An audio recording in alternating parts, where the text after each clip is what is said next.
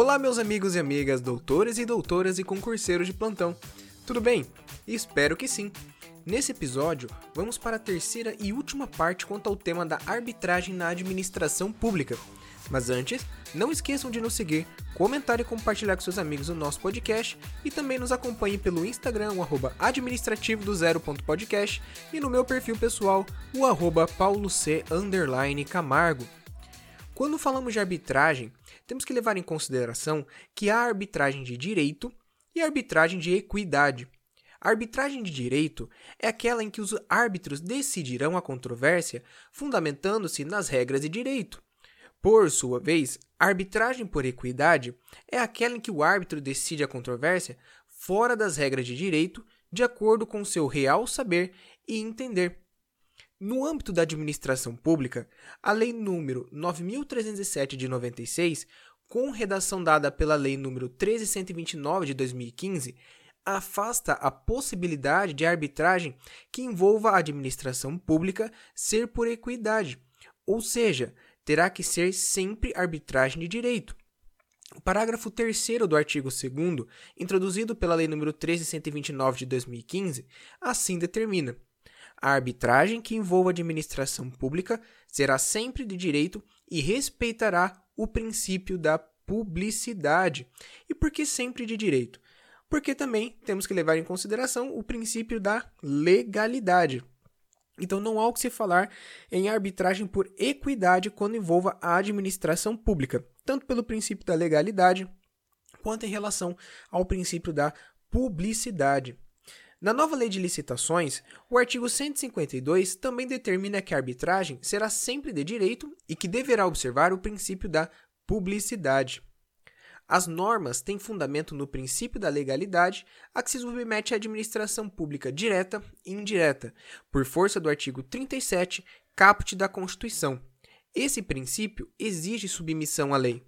Só destacando para vocês que o episódio de hoje, assim como os outros, eu não tenho um autor específico, tá bom? Então aqui eu estou misturando lições da Nohara, lições da de Pietro, Celso Antônio. Por exemplo, o trecho agora é da de Pietro.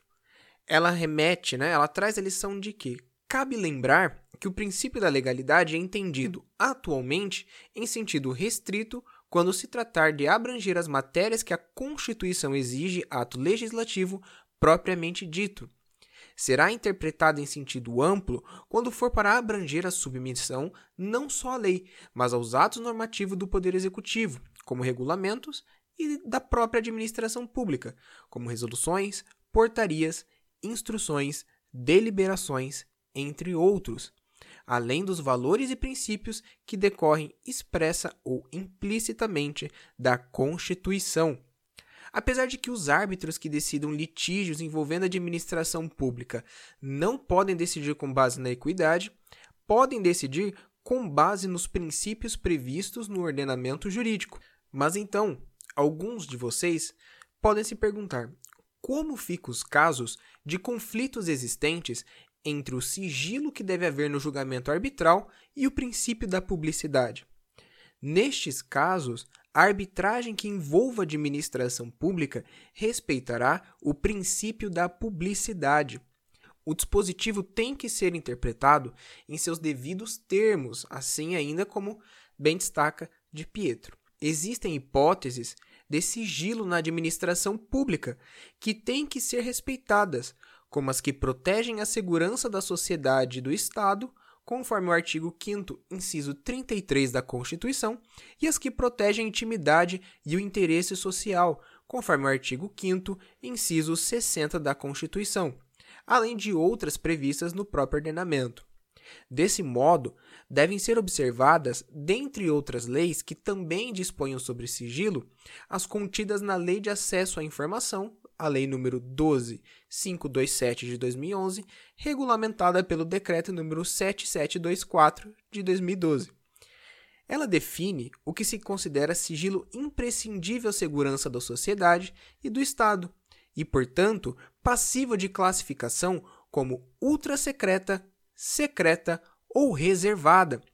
Conforme o artigo 23 da referida lei, são consideradas imprescindíveis à segurança da sociedade ou do Estado e, portanto, passíveis de classificação, as informações cuja divulgação ou acesso irrestrito possam, inciso 1, pôr em risco a defesa e a soberania nacionais ou a integridade do território nacional, inciso 2, prejudicar ou pôr em risco a condução de negociações ou as relações internacionais do país, ou as que tenham sido fornecidas em caráter sigiloso por outros estados e organismos internacionais. Inciso 3. Pôr em risco a vida, a segurança ou a saúde da população. Inciso 4. Oferecer elevado risco à estabilidade financeira, econômica ou monetária do país. Inciso 5 prejudicar ou causar risco a planos ou operações estratégicos das Forças Armadas. Inciso 6. Prejudicar ou causar risco a projetos de pesquisa e desenvolvimento científico ou tecnológico, assim como a sistemas, bens, instalações ou áreas de interesse estratégico nacional. Inciso 7. Pôr em risco a segurança de instituições ou de altas autoridades nacionais ou estrangeiras e seus familiares. Ou, inciso 8 comprometer a atividades de inteligência, bem como de investigação ou fiscalização em andamento, relacionadas com a prevenção ou a repressão de infrações.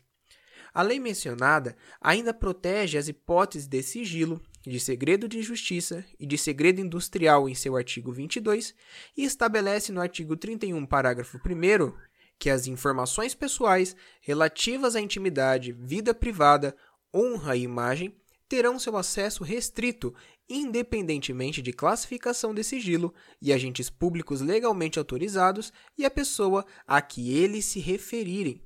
Então, só para recapitularmos, vimos hoje que a arbitragem na administração pública deve obedecer qual tipo? A arbitragem por direito. No caso, né, existente arbitragem por direito e por equidade, a de direito é, no caso em que o árbitro levar, levará em consideração para sua decisão as normas de direito, e a arbitragem por equidade, em que o árbitro levará outras normas sem ser por direito, na administração pública deve obedecer à arbitragem por direito. Além do mais, vimos que, conflitante os princípios da publicidade dos atos da administração pública em relação ao sigilo da arbitragem, levará em consideração a publicidade, a não ser os casos que vimos agora, em que o sigilo na, na arbitragem seja essencial para o quê? Para que seja protegida a segurança da sociedade e do Estado e também proteger a intimidade e o interesse social. Então, sim, a arbitragem na administração pública deve ser o quê? Por direito Além do mais, deve, entre um possível conflito entre a publicidade dos atos da administração e o sigilo da arbitragem, será sempre levado em consideração a publicidade do ato, desde que isso não acabe ferindo a segurança da sociedade e do Estado, nem a intimidade e o interesse social, pessoal, tá bom? Mas, minha gente, como tudo que é bom dura pouco, por hoje vamos encerrando por aqui também. Para o próximo episódio, vamos falar sobre a mediação. Então, vamos sair da arbitragem, vamos para a mediação. Futuramente, eu quero conversar com vocês sobre é, o processo administrativo, que também não cai despenca em prova da OAB em concurso público, tá bom? Mas para o próximo será mediação. Vamos ver quantos episódios precisaremos falar sobre mediação para fazer bem feitinho, porque acreditem ou não, mesmo aqui nós demoramos demorando, né? Três episódios para fazer, ainda assim ficou coisa de fora que vou trazer posteriormente para vocês. Esse é o principal. Então, para o próximo, a gente vai começar com mediação, depois vamos para processo administrativo e vamos caminhando assim, tá bom? Mas me diga, gostaram do episódio de hoje? Siga o nosso podcast em todas as plataformas disponíveis e venha nos dar a sua opinião quanto ao tema, ou então sugestões para os próximos episódios no Instagram, arroba administrativo do zero.podcast e no meu perfil pessoal, o arroba Paulo C. Camargo, pessoal. Então é isso, meu povo. Um forte abraço e até a próxima.